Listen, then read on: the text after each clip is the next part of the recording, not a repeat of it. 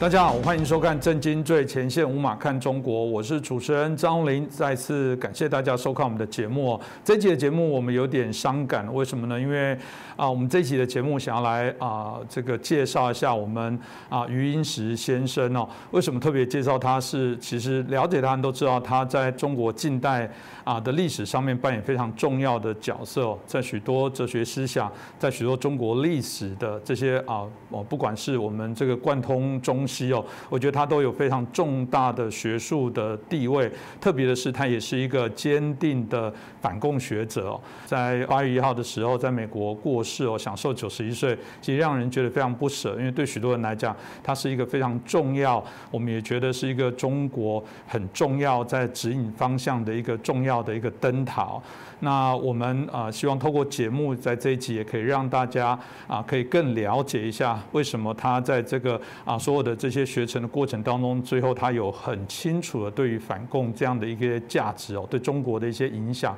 我们认为应该好好来让大家了解一下。那我们今天很开心邀请到的是我们中国经济学家，也是旅美学者陈小龙博士。陈老师你好，主持人好，各位观众朋友们。大家好，是我想我们一开始也就请教一下老师哦，因为我们啊余英时先生，我想他对于中国近代的这个呃重要的影响性啊，在引领大家对于一些我们谈到自由中国的这样的一些引领来讲，有扮演一个非常重要的一些角色哦。那当然，当然我很好奇，为什么在他过往的这些过程背景当中，会让他哈对于我们刚刚提到的形成了他对于自由民主、对于一个自由中国的这些期待跟想象，我想应该有一。一些脉络跟背景哦，那让他会啊这么样的执着的在做这些推动。那老师您怎么看呢？呃，我先为补呃主持人稍微补充一句哈，嗯，就是于先生曾经在李远哲先生竞选中央研究院院长的时候，他和另外于先生和这个另外一位还有李远哲先生，他们三个人来竞选中央院院长，所以可以讲，如果于先生当选的话，那么。他就会成为后来的中研院院长。嗯，呃，我这样介绍的是为了让大家对于先生有有一个大致的了解。那么我个人呢和于先生关系非常近，因为我一九九零年初是从欧洲到美国来，然后一到美国就认识于先生，因为我是从那时候到现在，呃，到他去世，我和他一直住在普林斯顿地区，所以彼此是非常熟悉的。那么他对我和我的内子何庆莲也非常了解。那么这些年当中，我和于先生呢，也因为他为一个我所主持的一个非营利机构，他担任董事长，所以我们在同一个机构工作也是有很多合作。那么对我来讲，于先生是是非师亦师，就是他既他虽然不是我的老师导师，但是呢，他也是我的老师。另外呢，他更是我的精神导师。那么我和于先生呢，这个像很多熟悉于先生的大陆学人一样，对他从来不称教授的，因为我们用的是这个民国时代学界对师长的传统称呼，称先生，就日本是称三在。那么之所以于先生可以说对我是非师亦师的话，意思是说我的专业和于先生不同，所以他不是我的导师，那么我也没有上过他的课。但是我在普林斯顿大学学业的起步，恰恰就是从于先生的支持开始的。那么，之所以说他是我的精神导师呢，是因为我在价值观上面很自然的是跟从了于先生的思想。因为认识他以后，我在美国的学习、研究和工作基本上都是遵从于先生的指教，他也会不时的会给我一些鼓励。呃，我到美国普林斯大学，实际上就是接受了于先生所在的这个美国普林斯顿大学东亚系的邀请，来做东亚系的访问学者。所以来美国之前呢，我是一九八九年，先到西柏林的德国经济研究所做访问学者，然后到巴黎的那个法国国家科研中心做访问学者。那么因为我在工作中国工作那个智库是赵子阳建的，我个人和赵子阳在工作上有很多接触。那么，一九八八年底是我，呃，八八年那一年的时候，我是经常会代表我自己工作的机构，呃，参加很多赵子阳主持的很多小范围的工作会议，讨论经济政策。那么，一九八九年赵子阳拒绝镇压学生运动，那么被出局了。那么，中共当时准备搜集赵子阳的罪证，因此把我的十几个同事全部抓进监狱去了。那我当然在德国，我就不能回中国了。不然我也同样会被抓。那么这样的话就变成了和于先生一样的无国籍人士。就我下面会讲到，于先生在中国大陆中共占领大陆以后啊，在香港念大学，然后有二十多年也是处于无国籍状态，一直到他到哈佛大学念博士以后，在美国教书才规划成美国国国籍。那么我也是一样。呃，一九九四年啊，于先生在日本关西大学演讲之后，介绍过自己的人生经历。他其中有一节就提到说，他一九五零年起虽然在香港念书，但身份却是成为一个海外的流亡者。我呢，实际上也是这样，也是一个从中国中共大陆出来的一个流亡者。那么，于先生这个当时在日本关西大学的演讲呢，在联经出版公司二零一九年出版的一本书叫做《如沐春风》，余英时教授的学与呃为学与处世。余英时教授九志寿庆文集，在这本书里头能看到的。呃，下面我讲的这些事情呢，都和余先生有直接关系，也和我有直接关系。就是普林斯顿大学东亚系呢，有一位校友叫 John Elliot，他曾经会经常会给学校捐款，那么资助学校的东亚呀博物馆和图书馆。那么，一九八九年中国爆发学生运动以后。呃，要求民主党中共出动几百万、几十万军队去镇压这个市民和学生的运动，那么历史上被称作六四事件。那么这位校美国校友呢，在六四事件之后，向普林斯顿大学提了一个建议，他捐了一百万美元捐助，提了一个特别要求，就是要普林斯顿大学设立一个特别项目，邀请因为六四事件无法回国的中国学者到普林斯顿大学东亚系来做访问。那么我当时是在巴黎的办公室里看到了普林斯顿大学的传真，就申请了这个项目。那么很快就收到了普林斯顿大学的邀请，这样我就到了美国，进入了普林斯顿大学。那我到普林斯顿东亚系的时候呢，这个项目只有两个人，一个人叫陈奎德，一个人叫张朗朗，我是第三个。而主管这个项目的正好就是于先生，所以我一到系办公室报道，我就认识了于先生。那么后来到普林斯顿大学以后不久，我就受台湾联合报系的邀请呢，首次到台湾访问，这就认识了明居正教授。所以我们从那个时候开始，我和明教授呢就是志同道合的朋友。那于先生经历上和我也有相似的地方，他当年也是到哈佛大学做访问学者，然后很快就申请进入博士项目。那我的想法也是一样，所以我在普林斯顿大学做访问学者的时候就开始准备这个 TOEFL 和 GRE，准备念博士项目。目标呢是想研究中苏两国的转型，希望从中找出规律来。所以不知不觉当中啊，我是沿着于先生在美国求学的足迹走了下去。这个当中，于先生给了我很多鼓励。呃，他从我到普林斯顿大学开始的时候，就一开始就鼓励我，说你要在美国继续念书。所以我后来申请普林斯顿大学博士博士项目的时候，有两需要两封推荐信，有一封就是于先生替我写的。那没有他的举荐。我就算 TOEFL GRE 的成绩不错，也有比较强的研究背景，因为我在中国大陆的时候已经是副研究员，就副教授了，但是也不见得会被学校录取的。那么至于为什么我自己看于先生是我的精神导师，我后面会进一步说明的。那么从专业上讲呢，于先生是著名的历史大家，专长是中国思想史。那我的专业和他不一样。这个，所以我今天不会从他的专业的层面，从哲学的层面来讨论于先生的历史学术贡献，因为那个对很多人来讲也不熟悉。那么我自己是在北京的那个中国人民大学念统计学的，以后在中国是做经济研究。那么到美国以后呢，我首先是申请了那个普林斯大学的国际关系学院的博士项目，然后转到社会学系去了，因为我发现说在普林斯顿的国际关系学院，这个有唯一能够指导俄国政治方面的。是一个反改革的一个极左派的马克思主义者，那么他的想法和我的观点完全对立的，这样我就转到社会学去。另外一位，跟另外一位美国教授，他既懂苏联又懂中国也懂日本，叫 Gilbert Rosman。那么在普林斯顿大学的我主要是做中苏，就是中俄制度改转型的比较研究。那么这个。因为我对中国的改革比较了解，所以我当时在普林斯顿大学主要的侧重点是研究苏联。那么按照这个要求呢，要研究苏联，学校就规定说你必须修完俄文系一到三年级的课程，才算有资格从事俄国方面研究。所以我在念书头几年里，每天都要到俄文系的课堂上俄文课和俄文口语课。以后所修的博士课程当中，相当多的专业课程都是和苏联有关的，苏联政治、苏联经济、苏联社会等等。因此我对于先生的历史领域基本上是我门外汉。于先生也很清楚，所以他从来不和我谈他的历史方面的研究。那么在我看来，于先生对中共的认识啊，其实是他从青年时代形成的价值观当中相当自然的形成的。他离开大陆的时候还是个青年，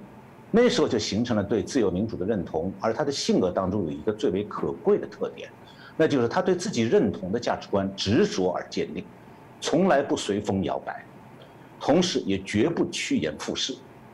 这样的特点呢，和他与他后来专门研究中国古代士人，就是读书人，有很大的关系。我记得我刚到普林斯顿，在于先生家里就听他讲过，他一九七八年是作为美国汉学界访问团的成员访问中国，那是他唯一一次到中国去访问，那是他也是他一九四九年离开中国大陆以后唯一一次回到故土，但是。他所见所闻，除了增强他对共产党统治的厌恶，几乎没有别的。尤其是他得知共产党统治大陆以后，他的家族亲友当中，没有一个人有机会念大学。我后面会介绍到，这个他的家族是个什么样的家庭，一个书书香门第。乾隆皇帝为他们家提过匾的，现在还挂在那个中共修缮的余英时故居的大堂。所以于先生是很痛心，他告诉我说，从那次访问中国，一九七八年去过中国以后，他再也不回去了，而且特别强调，就共产党统治大陆一天，他绝不踏上那块土地。那后来于先生在回忆呢，他唯一一次去中国之旅的文字当中是这样写的，他说，中国那块土地，那根本不是人能住的地方。人与人之间只有利害关系，只有计算，到处是政治挂帅，所以我不觉得那是回到中国。我回来以后有几个月都精神不振，我知道的中国文化已经没有了。从那以后，我觉得那不是我的故国了。于先生呢是一个专门研究中国历史的学者，但他不是象牙塔学者，而是心中有很强的对中国的关心。他关心的是中国的命运，但是绝不认同中共，因此他就有一句名言，就是“我在哪里，哪里就是中国”。我大概先后在不同的场合，或者是私下聚会聊天，或者是带访问他的客人和他见面，他这句名言“我在哪里，哪里就是中国”，至少听他讲过几十次。我对这句话不仅仅完全的认同，而且深为感动。那么为什么感动呢？呃，这也许要从学者的角度才能理解。就是说，作为一个在美国研究外国的学者，因为我在美国倒不是研究中国，我是研究俄国，那我是很能体会很多美国学中文的人会慢慢喜欢中共这里面的原因。这里面当然有他们自己接受马克思主义左派价值观的因素，还有一个一般人不容易体会的问题，就是一个欧美人啊，对外国的某一个这个。国家做专比较专门的研究的话，他的大学自然会要求他们熟悉那个国家的语言。那么在学习这个国家语言的过程当中，比方讲美国人学中文，他们很自然会比较的喜欢上那个国家的文化。因此呢，欧美的汉学家或者中国问题研究人员当中，多少都有这种中国情节。那于先生来自中国，身为华裔，他与许多对中国文化和历史有兴趣的美国学生还有美国学者打交道。他对中国历史和文化非常热爱，但是和他的同行相比，他的个人价值观当中的反共理念又那么坚定。那么他能如此坚持做一个自己认定的我，与众不同的我，反而是得到了很多同行的尊敬，就是美国同行的尊敬。因此，二零零六年，于先生荣获有人文诺贝尔奖之称的美国国会图书馆所颁发的。叫做 Krug 人文与社会科学终生成就奖。那颁奖的时候，颁奖人形容于先生是在中国和美国领域中最具影响力的华裔知识分子。那曾经有人请于先生来分析一下他自己写的书的魅力在哪里。他的回于先生回答是说：“因为我说了人们不敢说的话，我不说神话，也不说鬼话，我只说最普通的人话。”这话非常朴实，但是可以讲，很多人做不到这一点的，包括不客气的讲，美国的大部分研究中国问题的专家，之所以他们看不清中共的特点，就因为他们做不到于先生这样，也因此于先生受到美国学术界的高度的尊重。那么于先生在香港大学念书的时候，他有一个老朋友，也是老同学，叫陈方正。他最近在于先生去世之后写了这样一段话，他说：“殷实兄是个很朴实但绝不简单的人，有点像陶晶杰，指的是陶渊明。”外表平易淡泊，骨子里却有侠气，乃至凌厉锋芒。他曾经说自己有传统中国人的气质，那是抗日战争中在安徽潜山老家的农村成长所塑造。换而言之，他讲道义、重情义，是是非曲直分明的性格就是由此养成。此后，他投入钱穆先生门下，受传统学术熏陶。这个性格自然又得到进一步的发展。那么现在于先生去世以后呢，中国大陆也有很多见过他的学者纷纷发表纪念文章。然后我看到中华民国蔡总统和副总统赖清德也都分别在脸书上发表文章，对于先生去世深感不舍。那蔡总统是这么说的，他说：“余英时在思想史、政治史、文化史领域的学术成就广受国内外推崇。不仅如此，他也深具入世关怀。”从批判共党专制、支持中国民主化运动、坚持平反六四，到关注台湾的民主自由发展，每每勇于撰文发声，做该做的事，讲该讲的话，从来不曾对强权低头。所以，蔡总统表示说，余英时一辈子的学思言行是知识分子的典范。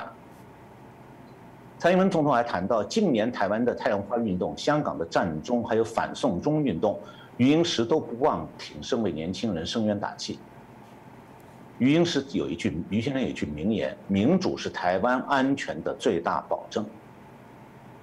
这个蔡总统说：“这个来自于先生的提醒，我们谨记在心，更会身体力行。”那赖清德副总统在脸书上的发文说的说：“余英时倾毕生之力钻研中国思想、政治和文化史。”这个以敏锐的笔锋、单纯的学人、深刻的批判而闻名中外。他关注人权、自由和民主，曾经为党外发声，为美丽岛事件投书国际媒体，声援六四，支持香港，也时常提醒关心台湾。面对香港问题，他除了支持之外，更要不断的深化台湾的民主自由。余英时的胸襟、敢言、不去。无畏与执着，已为许多追求民主自由人士立下不朽的典范。是刚刚听到老师所描述的部分，包含我们去引用许多啊，对于这个云石先生的感念哦，大家可以看得出来啊，他啊在我们刚刚提到的这些所谓的许多学术上，许多在一些思想价值上面一个重要的一些贡献。但老师也刚刚提到一个，我觉得让我们值得去好好去。啊，了解的一个部分就是在台湾，当然就推崇他对于这些自由民主价值。按理他终身坚持反共，中共应该非常的讨厌啊。但我们所知道，过往他也啊透露出中共无所不用其极的想要统战啊，去影响他。当然他还是悍然的拒绝哦。嗯，以中共的性格，应该就把他往死里打。现在应该到处抹黑他，然后把他啊这个批斗成，然后甚至是扣他帽子，或者是啊讲一些谎言啊来污蔑他。可我们看起来好像也没有特别这么做，这是让大家会很匪夷所思的部分。是说为什么中国这边看起来也不敢很严厉的这些批判？老师您的观察是怎么回事呢？于先生在史学领域的成就的，呃，在中国大陆。是很受中国大陆尊重的学界的尊重，在台湾也是如此。呃，中研院史语所有一位这个很熟悉他的姓王的研究研究员也专门介绍过。但是在中国大陆，于先生的威望不仅如此，他还受到中国一大批有独立思想的知识分子对他风骨的敬佩。于先生的书啊，从台湾和香港被人带了很多到中国大陆去，所以很多人都在互相传看。那么到从上个世纪九十年代开始的，于先生一些政治上不太敏感的书陆续在中国翻译出版了，那么读者就更加多了。尤其是于先生一本名作《士与中国文化》，让很多的中国知识分子大开眼界，有所触动。有于先生谈的基本观点就是。士要如何，就读书人要怎么样，不为权势，不为权贵折腰。那么对这些情形啊，这个于先生其实很清楚的，他有时候会开玩笑讲，他说是我在中国是叫做书到人不到。那么正因为是于先生声望高又风骨坚挺，中共就格外想统战他。原因是说，如果能把于先生统战到了，连反共的都弯下腰来被统战了，那中共就尤其觉得很昂昂眉吐气。因此呢，中共倒是花了很大的力气，把于先生在安徽潜山的于氏老宅改建成于英时故居，装修这整修装潢一新。那故居的正堂上面高悬的是乾乾隆御赐的一个匾额，叫做“五世同堂，七叶衍祥”，因为于先生家里面这个多代都是进士，他的祖先。另一间屋上悬挂的是，还有一间屋子挂了一个“余英时主卧室”的字样，但是余先生对此根本不屑理睬。余先生有一位好朋友。也是我的好朋友，就中国著名的报告文学作家苏小康，最近啊，在纪念余先生的文章里提到，中共是不断的派人到美国来造访余府，就到余先生家去，从安徽省地县各级的父母官到统战人员是络绎不绝，都盼望于先生这个回乡来光宗耀祖。那么以于先生尽是亲情的传统观念，他不会拒人于门外，但是。到现在为止，从来没有人成功过，就这个统战从来不成功的。而不仅如此，于先生对络绎不绝的这些来访客人有他自己的坚持，凡是敢于批评中共的中国知识分子，他都很客气，不论长幼，以礼相待，而且鼓励后进，提携后进。这些人，这样的我见的很多了。呃，我因为。这个上个世纪的时候，于先生退休前后啊，有不少从欧洲来的华人知识分子想见于先生，那么通常会先打电话找我，那么我呢就再向于先生简单介绍一下来人的立场，那只要他清楚来人的立场，也是反共的，那他无论这个人他见还是没见过，他都会挤出时间去见面。但是对那些慕名而来、对中共十分顺从的中国访客。他就不见得是这样，未必如此了。这里讲个小故事，有一位中国到美国来普林斯顿于于府家里门口，想要见于先生，他因为不不了解于先生的性格，门口就讲了一句话，他就说他我来之前上面是请示过的，他们同意我来看你的，就这一句话，当场被挡驾，吃闭门羹，于先生不见。这就是他的风骨，你只要对中共这个表现出一种顺从，于先生马上看你就不一样。所以，同样的，于先生对亲共的名人，哪怕是诺贝尔奖获得者，同样不假辞色。那么，刚才我提到苏小康，他在他文章里也讲了另外一个故事。二零零八年，台湾的《中国时报》要办一个余纪中讲座。首场是邀请于这个于先生、于英时先生和杨振宁对谈。杨振宁大家知道是诺贝尔这个物理奖的获得者。这关于杨振宁和这个中科中研院院长那个他们之间的这个李先生之间的故事呢，我就不在这里说了。那么，因为啊，《中国时报》的老老板于继忠啊，是于先生父亲一九四六年在东北保安司令部的同事。于继这个于先生的父亲呢是于继忠的上司，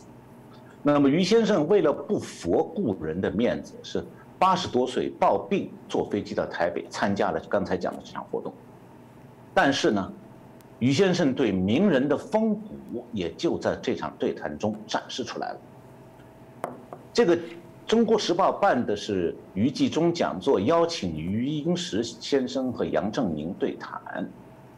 那于先生怎么做的呢？他先讲，讲完以后，起身就走，把杨振宁一个人冷场扔在那里。结果呢，这场对谈就被于先生突然改成了各自发言，绝无对话。那为什么呢？杨振宁虽然是诺贝尔奖物理学奖获得者，但是他晚年投共，其行为令于先生所不齿，所以于先生是毫不客气给了杨振宁一个尴尬的冷场。那一天呢，于先生其实是吊着点滴，在于太太的照料下，讲完这一场，立刻照料，呃，这个立刻就飞回美国的。那么，恰恰是于先生这种风骨，令很多中国知识分子心向往之。所以，于先生去世以后，很多中国的知识分子纷纷撞门悼念，不只是寄托哀思，也是表达对于先生的敬佩。但他们不管心里面多认同于先生的风骨，在中国的社会环境里，这一方面是不能提的。他们只能侧重从这个学术成就、个人交往细节方面来落笔了。所以，中国发表的纪念于先生的文字，基本上都只能是学术追忆和个人交谈。也有人表示说是最后一个中国传统知识分子走的。于先生啊，并不研究现代中国的经济问题，他对中国也不研究社会问题。那么他对中共的认知呢，完全是从对中共的本质有透彻的分析而形成的。他也不会因为中共中国经济的好坏或者中共口号的变化有感丝毫的改变。于先生以前也像有时候有时间的话会问我关于中国经济的状况。他也就是稍作了解而已，他从来不相信中共的花言巧语或者欺人之谈，更不会被美国的一些中国问题专家关于中国现状的某些细节性的研究所左右。而且据我所知呢，于先生也完全不在乎中共媒体对他怎么样评价，因为他很清楚，这些媒体没有新闻自由啊，只不过是中共不同程度的喉舌。那尽管如此呢，由于于先生在中国知识分子心中的地位。所以，于先生去世以后啊，中国的一些媒体还是给他很高的评价，比如称于先生为当代最具影响力的华裔知识分子等等。呃，比方讲，上海的澎湃新闻在报道时就提到说，余英时为全球极具影响力的史学大师，他深入研究中国思想政治和文化史，贯通古今，在当今学界十分罕见。这个报道还指出。余英时专长以现代学术方法诠释中国传统思想，为当代最具影响力的华裔知识分子，在中国历史，尤其是思想史和文化史方面所做的研究，皆扮演开创性的角色。那么，中国大陆的知识分子啊，他们对于先生的风骨是只能心向往之。那么，身在美国的我们是完全可以追随于先生的脚步的，就看自己愿不愿意学习于先生的榜样。那我说于先生是我的精神导师呢，其实和中国许多推崇他的知识分子是一样的，就精神上，于先生是我们尊重和追随的榜样。但不同的是，中国的知识分子只能想不敢做，那我是可以身体力行的，所以我一直在做这样的事。所以我自己觉得，如果于先生在天上看着我，我可以笑着告诉他。在精神层面，我在试着做你的学生，你一直都是知道的。是这个，我想听完我们陈小龙博士哦，陈老师跟我们余应时先生之间的一些关联，大家也可以让我们很感佩哦。其实，呃，我我觉得我们陈老师也是啊，对这些信念的部分一直很坚持哦，也是才是会在我们节目当中有机会不断的来跟大家、跟我们所有的观众朋友来做一些啊交流，然后啊分享他自己所深刻得到的一些体悟跟资讯哦。那当然，呃，回到呃，我们看到余先生让我们。更感佩的部分是，他不只是我们刚刚提到的啊，就是他的学术的，他对于反共的部分，事实上他是一个很例行啊，实物上来讲是真的就是身体力行啊，去努力啊，来为啊所有我们觉得华人自由民主的这些所有社会的可能来做发声，不管台湾甚至香港哦。呃，据报道，其实说在八月一号，他这个啊逝世这一天，事实上他前一刻还在跟香港中文大学的两位老师哦在做通话，当然就是在关心香港的啊议题哦。我记得他也说过，他说香港人不能做乖孙子哦，要有抗争啊的一个必要的一些准备哦。啊，这当然也是他的一些想法。当谈到这个有点感伤哦，我觉得于先生对于香港的关心，希望香港人人要啊加油。同时，他也提醒，真的就是我们过去所说的，今日的香港可能就是明日的台湾哦。所以我觉得他对香港有特别的情感。老师，您所知道，你怎么看待他的跟香港的一些关系？他怎么看香港呢？呃。我下面会介绍于先生怎么看香港。我先讲刚才主持人提到的他去世前最后打的两个电话，他是分别和香港中文大学的陈方正先生，我前面提到过，还有一位金耀基先生，他们两位说了几句话，分别两个电话，每个电话说了简单的几句。那因为说的很简单，所以陈方正和金耀基两位先生啊，在电话里都没有意识到，其实于先生是借这个电话。在向两位他当年在香港的同学和老友做最后的告别，所以说起来这个电话其实很感伤的。于先生很镇静，只是像平常聊天一样问候是几句。通过电话之后一个多小时，于先生就驾鹤西去了。香港是于先生度过他青年时代也是大学时代的地方，他最后后来还回到香港。回到母校新亚书院担任过院长，所以对于于先生来讲，香港不仅是他的故地，也是他寄托中华文化的一块曾经的自由之地，因此他对香港保住这个自由是十分关注的。那二零一四年的时候，于先生是八十四岁的高龄，他到台湾来领取第一届唐奖汉学奖，那么在盐山饭店，他接受了《天下》杂志两个小时的专访。当时《天下》杂志的网站一一连三天刊登了专访的内容。当时《天下》杂志的记者问于先生：“二零一三年您发表了题为《公民抗命与香港前途》这样一篇文章，支持香港人的占领中环运动，你为什么强调说明明是知道失败也要抗争？”那于先生说：“他们提出的口号。”是用爱与和平占领中环，不是用暴力。这就是美国哲学家 John Ross 提倡的这个 civil disobedience。呃，香港是译作公民抗命，台湾是译作公民不服从。于先生说呢，这就表示你中共啊不能够得心应手。我抗议，我也知道你不会马上改变，不会让我们自由提名选举，但你香港人不能做乖孙子啦。不然又来一个命令，你又做乖孙子，第三次又是如此，最后你不就百分之百努力了吗？所以抗争是必要的，让共产党有很多困难。何况抗争的也不只是香港，大陆一天到晚在发生。两年以前报道，大陆一年有差不多有组织的抗争有二十万起以上，事实上远远超过着。有的时候是在比较偏僻地方，没有记者去报道而已。那天下杂志记者又问于先生：“您提到香港人抗争的结果，也要有坐牢的心理准备，要付出代价。那您的想法是什么呢？”于先生说：“这个 disobedience，无非就关几个月之内嘛，那个代价可以付嘛，对不对？说个老实话，甘地、曼德拉不是坐牢几十年吗？坐牢是很光荣的事情，以前民进党也是很多坐牢出来的。”在一个集权底下要去坐坐牢，不是什么稀奇的事，也没什么好大惊小怪。香港现在反抗的不是中年人、老年人，都是年轻人、大学生，这表示会有很长期的抗争。然后《天下》杂志记者再问说：“与台湾相较、相比较，香港的民主前景比较悲观吗？”于先生回答：“香港没办法，既然是个殖民地，那就属于他大陆的了。那当时中共和英国签呃。”签说是签了协议，说是五十年不变，现在过了十七年，换句话讲，再过三十三年就可以变吗？他说香港如果想抗议，就希望这个延期，看看大陆本身会不会起变化。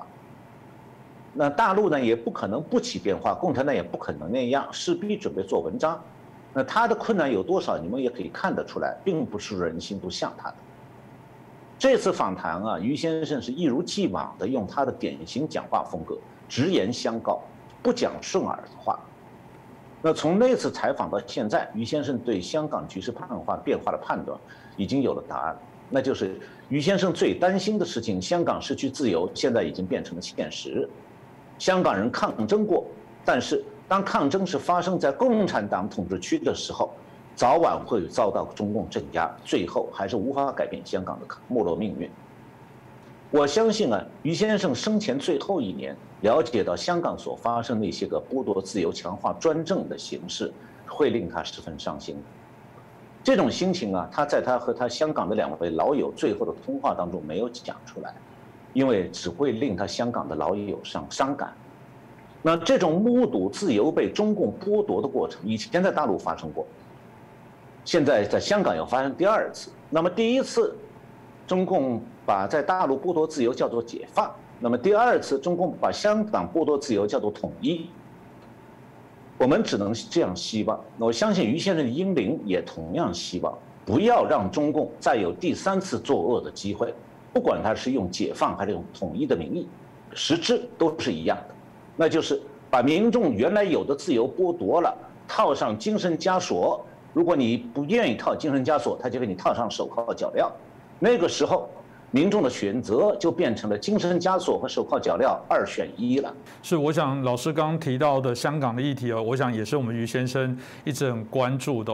嗯，我们的呃观众朋友很多人会说很谢谢我们节目一直持续在关心香港的朋友。呃，这必然一方面，我觉得我们共享比较多同样的希望追求自由、民主、人权的这样的一些价值。任何在世界各个角落遭受这样侵害的人，我们在这个胸怀上面是超过。啊，我们国族的概念是我们认为那是我们普世的认为追求的这样的一些价值，所以我我相信有许多对于香港。啊，如何在有机会回到自由民主这样的概念？虽然有些人会很悲观，但我们一直觉得这没办法悲观，因为如果再悲观的话，下一个刚刚提到的有可能就会是台湾，呃，受害的甚至还有其他更多的一些国家。所以谈到这个余英时先生跟台湾的关系，我觉得也非常的特别哦。那老师，您觉得他怎么样来看待台湾？他对台湾有什么期待，或者有什么样的一些担忧呢？嗯，在这方面啊。我想借这个台湾姓名两岸研究协会理事长、独立媒体人黄清龙先生在脸书上的介绍，呃，把黄清龙先生所写的介绍给各位观众，呃，因为这样的话呢，各位观众听起来会觉得比较熟悉。黄清龙先生是这样写的，他说：“于先生不曾在台湾生活过，却心系台湾。于先生担心部分台湾人对中国真实情况的判断相当不准确。”不知道中国壮大后对台湾会有什么威胁，只认为中国是可以利用发财之地，这就是认识不清的问题。他接着写道：“说起来，于先生和台湾的关系很特殊，他从来没有到没有过中华民国国籍，甚至从没在台湾生活过。但余英时先生对台湾的民主发展一直很关心，八十年代曾在《纽约时报》投书。”为当时因美丽岛事件遭军法审判的黄信介、陈菊、林义雄仗义直言。一九九六年台湾飞弹危机发生的时候，台湾岛内动荡不安，当时余英时忧心如焚，特立刻传岳阳传真文章回台，希望台湾民众呢能够沉稳地度过难关。这些文章在中国时报连载，引起广大的回响。二零零八年一月，台湾立法委员选举过后，当时我人这个我是指的黄青龙先生，因为我现在介绍是他的文字。他说，当时我人在华布鲁金斯学院担任访问学者，特别以电话访问他，这个他是指于先生。谈到台湾的民主发展对中国有何意义，他说，台湾的民主发展对中国意义重大，民主和和中国文化是台湾存在的最大动力，也是台湾最宝贵的两样东西。民主不是空洞的理论，而是以文化为根源的实实在在的生活价值。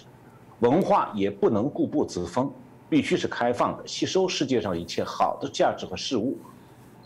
今天台湾能够把两者结合，显示民主政治与中国文化是可以相融的，而不是一些人所说的中国因为国情特殊，所以不适合发展民主体制。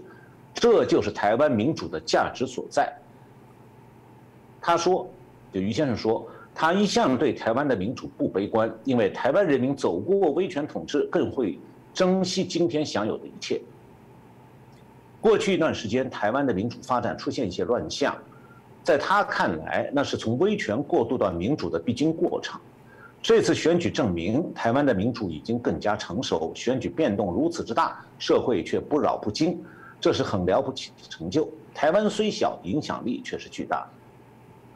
呃，黄乾隆先生接着写道：，二零一四年台湾爆发太阳花学运，占领立法院以后，余英时先生发表了《台湾的公民抗议和民主前途》一篇文章。他说，在文章中说，这次的公民抗议是一场保卫并提高台湾民主体制的运动，对人民和政府具有同等重要性。他提醒说，中共一直千方百计地企图摧毁台湾的民主，台湾人民和政府必须把警惕提到最高程度，因为台湾。呃，民因为民主是台湾的最大，台湾安全的最大保证。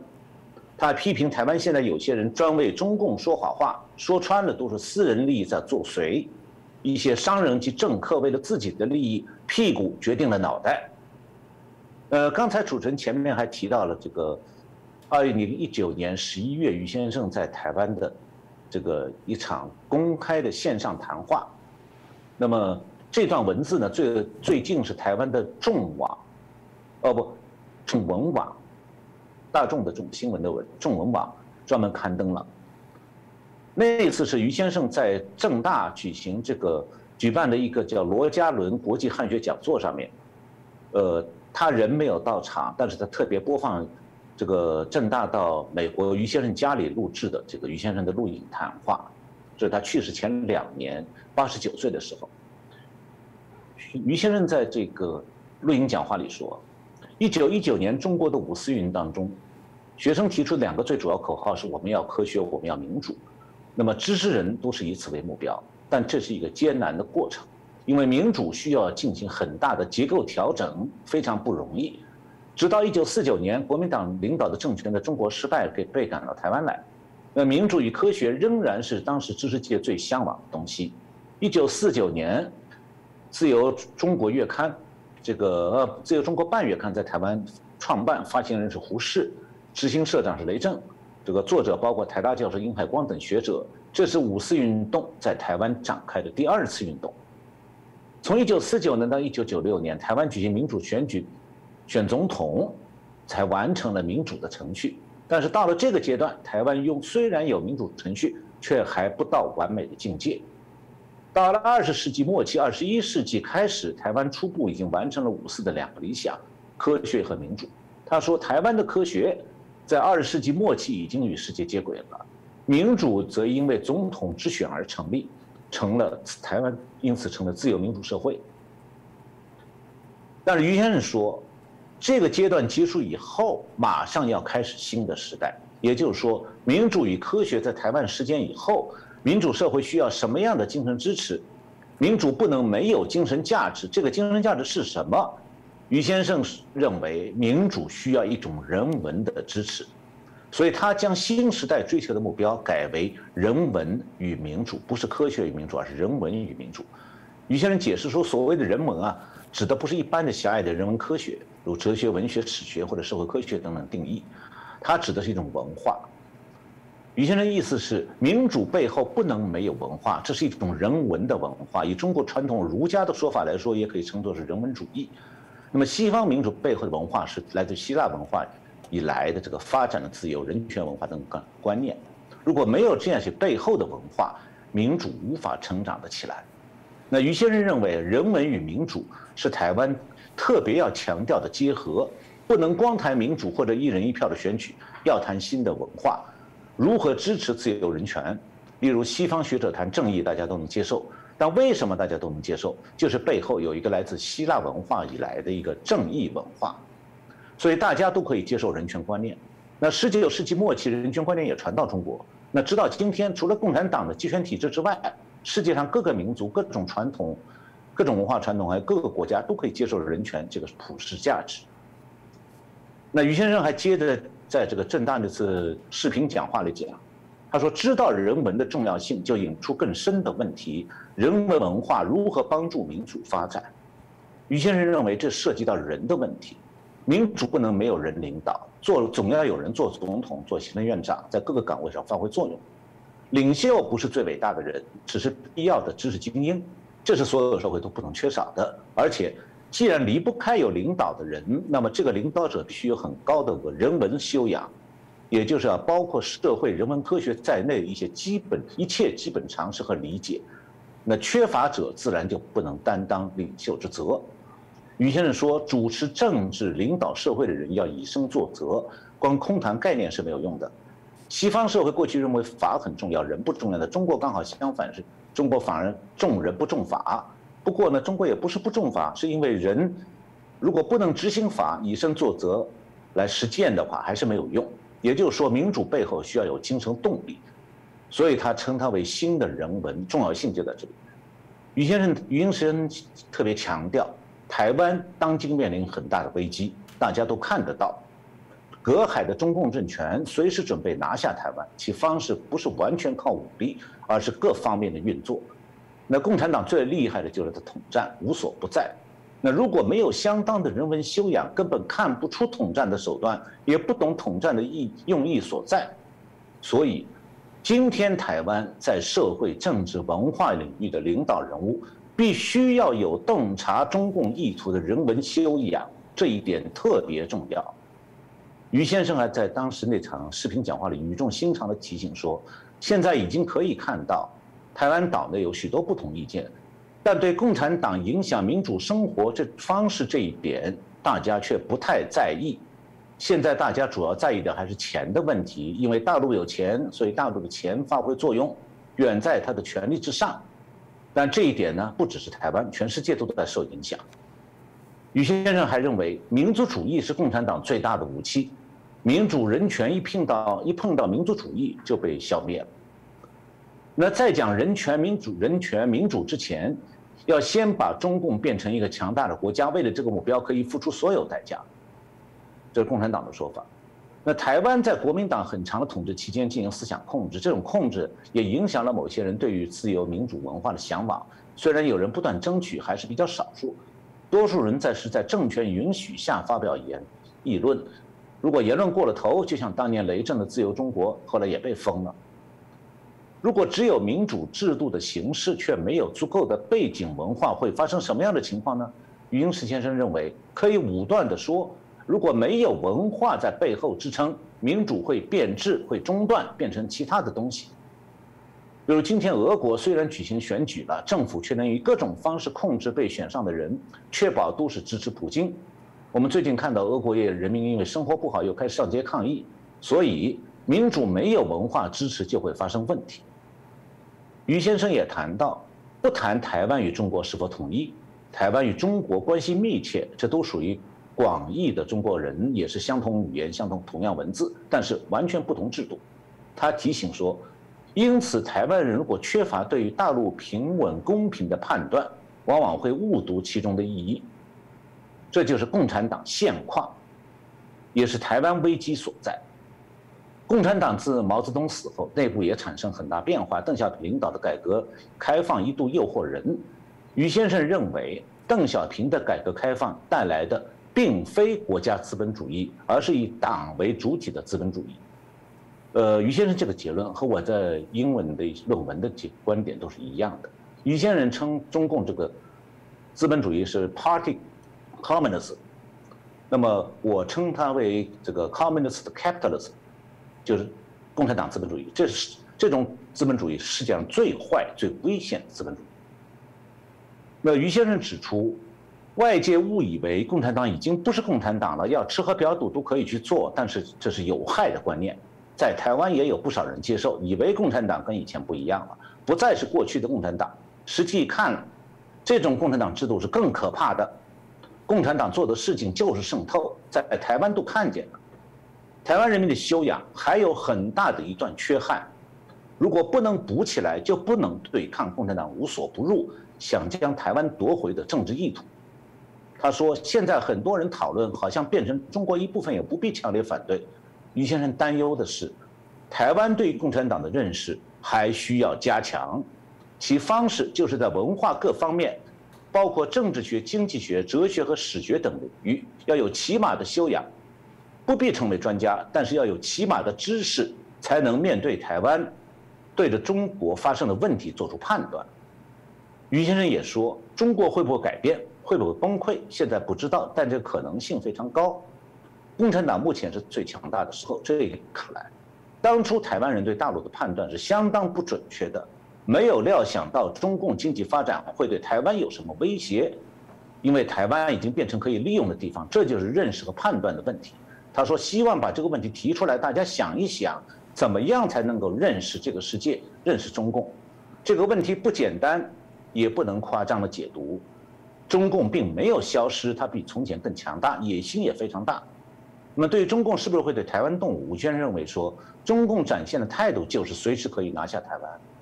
但是他如果要贸然动武，他后果会非常大。但是也不能因此就认为台湾很安全，中共不敢打，这又是非常错误的想法。所以不能不考虑中共产党日夜算计怎么样把台湾收归己有、收归大陆。那么台湾的学者、思想家、观察家应该深思，台湾应有的人文教养非常广泛，应该比其他国家人民要求的还要高。他非常希望台湾人文和民主制度可以配合起来，慢慢向前发展。那么，我想台湾的观众朋友们可以把于先生的这些个留下来的这些个话看作是对台湾的殷切期待，也可以看作是他的遗愿。所以我今天把于先生话，这个按照当时这个文字的整理，详细的介绍给大家。是我们谢谢我们陈祥龙博士哦。很清楚的把我们余英时先生哦啊，在许多思想啊，在反共的一些历程啊，他的成长的一些啊背景做了一些说明。我想对许多的朋友来说，也许您很熟悉，也许您第一次啊大家认识，而且年轻的朋友，我们都很鼓励你。其实现在网络很方便，可以更了解他。实际上他讲过非常多的名言。我我觉得对于像老师哦，呃陈小龙博士一样，他也提醒呃很多人，希望要做一个所谓的有尊严的。知识人，那呃一开始啊，陈博士有提到了，他说他在哪里，哪里就是中国。我觉得这也是一个期许，某种程度也许也在呼应，就是现在的中国并不是啊所谓的真正的中国，它顶多称作中共。那我想透过今天节目，也让我们大家更了解啊云石先生。那今天就再次感谢我们陈老师哦啊会诊这么丰富的资料，也感谢大家的收看。那谢谢主持人，谢谢我们各位观众朋友们。香港。还是可以有有作为的地方，啊，不要放弃。你要你要放弃不做，那是什么事？那他自然会慢慢就变成做顺民了。不过我就是希望这个台湾好不容易有这样一个自块自由的土地，我希望大家呃至少不要糊里糊涂就丢掉了。